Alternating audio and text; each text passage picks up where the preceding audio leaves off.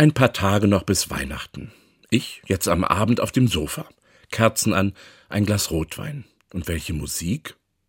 Alternativer Hardrock? Sanfter Weihnachtsschmelz? Ich entscheide mich für Reinhard May. Gute Nacht, Freunde. Kein Weihnachtslied. Es ist ja eher ein Abschiedslied. Reinhard May hat es vor gut 50 Jahren geschrieben. Ich höre es gleich ein paar Mal hintereinander.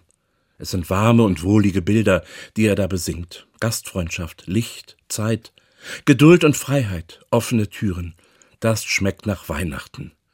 In so einem Weihnachtshaus möchte ich auch gern zu Gast sein oder selbst andere da hinein zu mir einladen. Ein paar Tage bleiben mir noch zur Vorbereitung. Bis dahin kommen Sie gut durch die Nacht. Manfred Maria Büsing, Diakon und Seelsorger aus Hannover.